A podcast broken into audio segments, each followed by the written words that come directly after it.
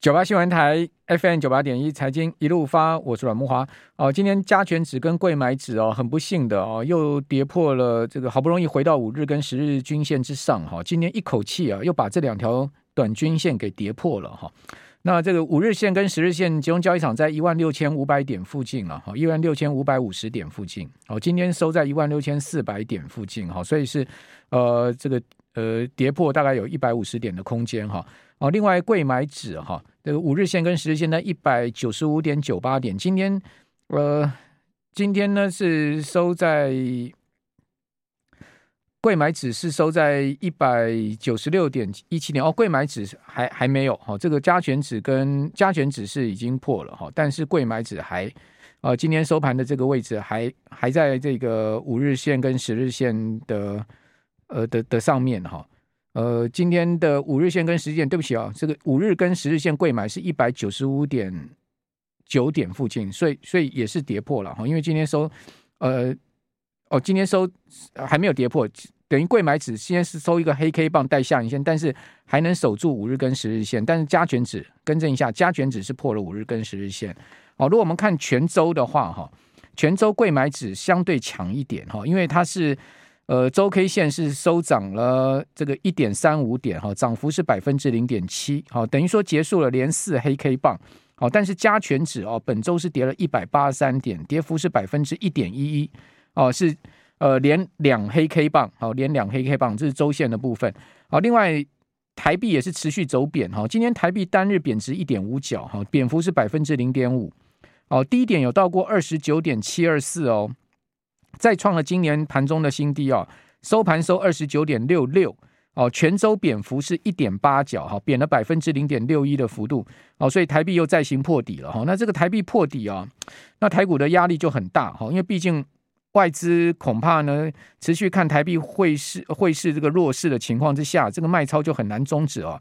那此外呢，美国的科技股啊，真的是跌得实在太夸张了哈。脸书哦，最新一个交易日居然重跌了六点八趴。亚马逊跌了七点六趴，大家去看一下亚马逊的股价，剩下两千三百多块钱美金呢。哦，从这个三千四五百块钱美金这样跌下来啊，也没有多久的时间了。亚马逊股价已经跌掉一千块钱美金之多了哈。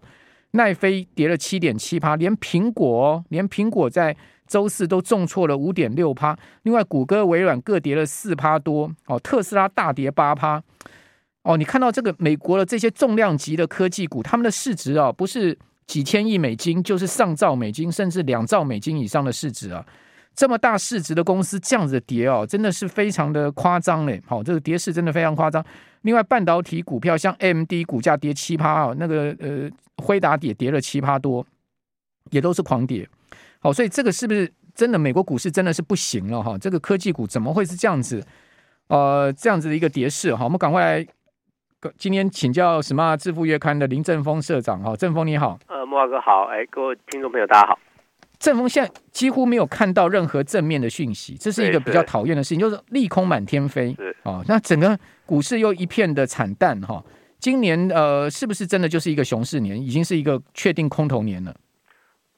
个人来看是没有到那么悲观，但我还是比较谨慎啊。就是说，如果它呃虽然是看起来有一点熊市的迹象，但是也许也许哈，也许就是说，它在经过一个比较大的大幅度的震荡之后哦，也许有可能会来一个比较像样一点的反弹。那我觉得现阶段有一个我自己认为的一个比较大的麻烦，就是在于说，大家对美国短期利率升高的那个的上限的位置越拉越高。我们本来刚开始可能呃前一前一阵子是估可能到二点二五趴，但是最近呢，最新的可能连三趴、三点二五趴这种说法都出来。那如果这个通膨哦，就接下来的一两个月，也许如果通膨的预期呢仍然是比预期的高，或者是说俄乌战争就是给你没完没了打下去的话，那是不是有可能在在下一个月之后，我们又会看到呃联准会是不是又做了更鹰派一点的呃说法哦，或者是说政策导致这个呃市场对这个利率的预期再往上拉升，那这个是比较可怕的啊，因为在过去的经验里，我们知道如果联准会采取的是一个相对温和的升息政策，那我们会认为在升息的初期，可能股市会有一个比较大的震荡之后哦，那它会比较走向比较正向的发展。但如果是这么激烈的升息幅度的话哦，那确实是会伤害到这些呃成长性类股，特别刚才慕驊你举到这么多哦，我们说这些哦 FANGs 的 fans 的这些这些股票哦，他们都是属于高成长性，然后股价非常高，市值非常大。但在一个市场这么激烈变动之下，它就可能会有一个非常深的回档。那我们说，光是 Netflix 的跌跌哦，杀高档的时候可可能都七百块哦，现在都跌不到，剩下不到两百块，是很很可怕的跌幅。那 F F B 也是跌掉了一半的市值哦。那在这种在现在这种情况，就是说，大家因为想要把钱哈从一个成长性的领域拉回去一个呃相对保守性的领域，因为本来。美元都没有利率，诶，现在突然可能今年就会有两到三趴的利率，所以大家开始诶觉得是不是要重新去找有这个两到三趴的比较相对安稳的利率的这样的呃商品或者是存款去去做一个在这个波动环境下的一个比较好的选择哦，所以就会造成这些比较成长性的股票面对呃像现在一个这么大的压力，那这个是我们现在比较看到痛苦的状况。那当然，从另外一方面来看，就是说利多有一点点啊，比如说啊，某像美国的耐久财订单还是比较偏正向的啊，像美国的经济的复苏的角度呢也还可以。可是这些都还背后有一个呃不可测的因素在，是说，哎，如果联总会的呃货币政策这么激进的话，是不是会把第一季的这种相对好的这个趋势整个就折断？那如果再加上俄乌战争，如果有一些意外的。插曲啊，是不是会进一步的加大这个不可测的风险？那我觉得这是我们现在面临到一个比较痛苦的地方。好，我我我觉得股市跌升了一定会反弹，这就像皮球压扁了之后，它一定要弹升，这是一个自然惯性的。但但重点就是怕说弹上去再破底，弹上去再破底。台股现在确实是有这个美美股其实也是一样啊，对对对对，你可以看到纳斯达克指数昨天又破底了。对对对。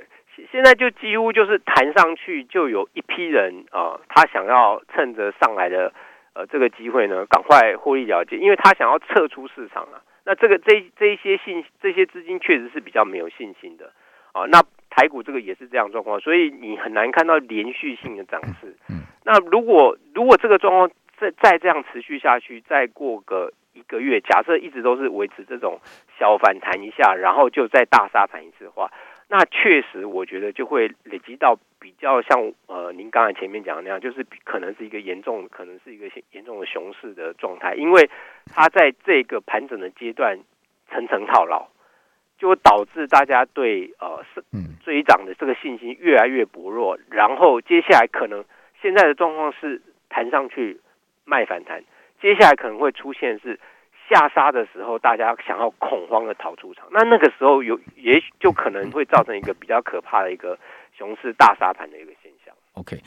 比如我举亚马逊为例哈，大家知道亚马逊股价哈，呃，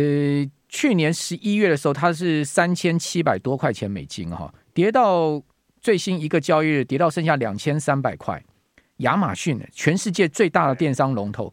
它今年哦，今年三月底四月的时候，它股价还在三千四哦。你说啊，三千七是去年的高点，那我们就讲今年的高点，它是三千四。事实上，它从去年的高点到今年的这个四月，它没有跌多少，它在大大概顶多跌到一成而已哦，算很抗跌喽。可它从四月开始就一路崩跌哦，一路崩跌。你看它一个月的时间，它股价可以跌掉一千多块钱美金呢，很可怕哦。你看到亚马逊过去这一个月是怎么跌的，而且亚马逊还宣布股价股股股股票要分拆嘛，对不对？对。好，这个利多都无法哦，这个使得它的股价这样重呃重挫止住哈。那在最新一个交易的股，亚马逊居然跌掉一百九十块钱美金一股，跌了七点五六趴哈。事实上，不是只有亚马逊跌哦，整个美国电商股全面重挫，像这个 Wayfair 啊、Shopify 啊、哦这个 Poshmark 啊，你可以看到昨天全面大大重挫，Shopify 跌了十五趴，Poshmark 跌了二十五点六八趴。哦，这个没有 Wayfair 跌了二十五点六八趴，Poshmark 跌了快四趴。哦，不是只有亚马逊跌哦，整个电商股全倒哈。那为什么？我想请教正风，为什么电商股会这样跌呢？电商股照来讲，应该都是疫情下面不是受惠者吗？然后呃，电商相对上面的呃东西比实体商店有竞争力，怎么会电商股会这样跌呢？我觉得有两个要素了。第一个是哦，过去两年哦，两到三年，电商股因为疫情的效应，确实是有比较超涨的现象。啊，因为大家很多实体消费中断了之后，大家几乎都在电商上上面消费，所以他们的涨幅特别大。那现在这一段的呃景气复苏之后呢，因为有一些实体的商场开始恢复它消费力道，然后人们也因为太久没有到实体去消费，就是娱乐间消费做这个过程，所以会有一部分的消费会回到实体的这个部分，那就会压抑到一点电商它的成长。我们这边休息一下，九八新闻台 FM 九八点一财经一路发，我是阮慕驊。虽然疫情仍然是持续困扰全球哈，但是美国啊很多地方都已经开始这个。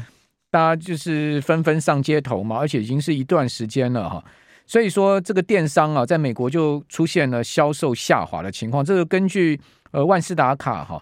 这个 Mastercard 哈 Mastercard 它的报告呢，呃，今年四月啊，美国实体店面销售年增十趴哦，但是电子商务额销售下滑一点八趴哦，这也是电商股会跌的主要原因了。哦，那另外这个 Welfare 哈。它的这个股价跌到五十二周新低，因为它第一季已经亏损是高于预期了。哦，那加拿大电商平台呃 Shopify 它公布的财报，第一季呢呃盈余只有零点二美元，远低于分析师预期的零点六四美元。所以哦，这些过去靠成长的股票看起来都不行了。所以呃，我们继续来请教呃 Smart 的林正峰社长啊。所以正峰今年是不是真的这种成长概念，我们就完全要非常的这个已经跟过去几年不一样了？对，是就是我们延伸一下刚才那个电商的第二个很大麻烦，就是供应链持续的有问题哦。其实像去年亚马逊就一直在警告说，它大概有因为供应链混乱造成它额外的几十亿美元的的的支出。那这个问题又本来今那个去年是塞港的问题哦，那这个问题让造成很多呃成长型的公司都会同样面临这个问题。那今年这个供应链混乱呢，是变成一个新的状态，就是塞港的问题已经稍微解决了。但是呢，俄乌战争跟上海封城哦，中国和一些重要的地方的封城，它又重新把呃这个供应链混乱的状况造成是另外一种混乱，所以也就是在这个呃大家在这个供应链的的处理的状况上没有办法常态化之后，产生了很多的隐性的成本在里面，于是大家呃因为整个的作业的不效率，就这些不效率造成的，不管是原料的多囤，或者是说长短料的问题。那成这些成长公司呢，他即使是他想要去拼这个业绩哦，我们以汽车产业来说，现在有些汽车的接单是很不错的，但是变成没车卖，结果还营收还衰退，原因是因为没有车卖，因为某些原料就是不够，某些 IC 就是供应不上。哦，那出出现这种很特异的状况，一直这两年就困扰着我们。就我们本来都认为说，哦，今年某些要素会变得比较好，结果。不但没有变得比较好，可能有的有的要素还恶化，所以也就让成长型的公司，它在推动业绩的部分，造成呃相当多的不确定性的因素哦。那不确定性一多哦，包括货币政策的问题、地缘紧张的问题、供应链混乱的问题多了之后哦，在做这个成长型扩扩张计划的人就会开始比较谨慎收缩一点。那再加上我觉得还有一个很大的呃，我们现在要警戒要素就是。哦，食品跟能源价格的这么激烈的上涨之后，最终一定会压缩到其他的非必需消费。那非必需消费是成长的里面呃很重要的一环，这这个可能是我们接下来下半年最需要谨慎提防的。对啊，这个可选消费，像亚马逊股票就是放在可选消费里面。对哦，对不对？所以呃，可选消费呃类股昨天周四美股周四跌了五趴哦。哦，整个整个指数跌了五趴，是跌得非常重。好，就结果呢，美国前联准会主席克拉里达啊，他说呢，至少联准会升息要升到三点五，才能控控制通货膨胀。这个正峰你同意吗？另外呢，呃，法兴好，他的北美法国兴业银行的北美量化证券策略长 Solomon，他最新的报告说呢，他使用的模型啊，用两大元素，告诉大家呢，美国联准会最多只能再升息两码哦。否则呢，经济硬着陆，这个完全相反的说法，也就是说，呃，这个法新他用量量化计量模型啊，算出来美国经济要软着陆，不能硬着，呃，不要硬着陆，就像这个鲍尔他们讲说，我们要致力于软着陆，只能再升两码。哦，可是呢，这个克拉里达美国前联准会的副主席说，你至少要升到三点五，